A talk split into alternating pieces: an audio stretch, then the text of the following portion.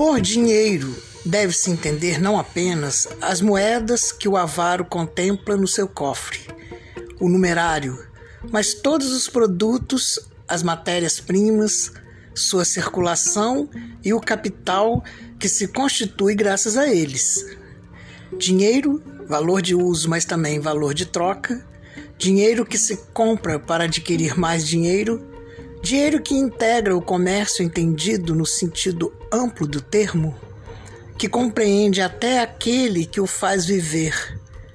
O dinheiro, esse, aspas, rumo de todas as coisas, resumo de todas as coisas, fecha aspas, conquista para Amsterdã todos os meios modernos da sua eficácia técnica que só podem desabrochar em lugar seguro, pois o lucro está à procura de sua segurança.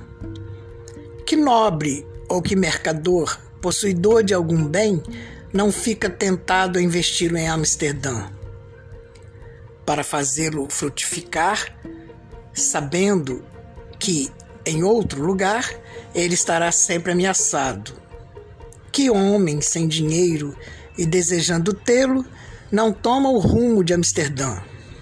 Que pensador cujas ideias Roma não aprova, não a visita para lá imprimi-las ou lá não se instala para respirar o ar da liberdade.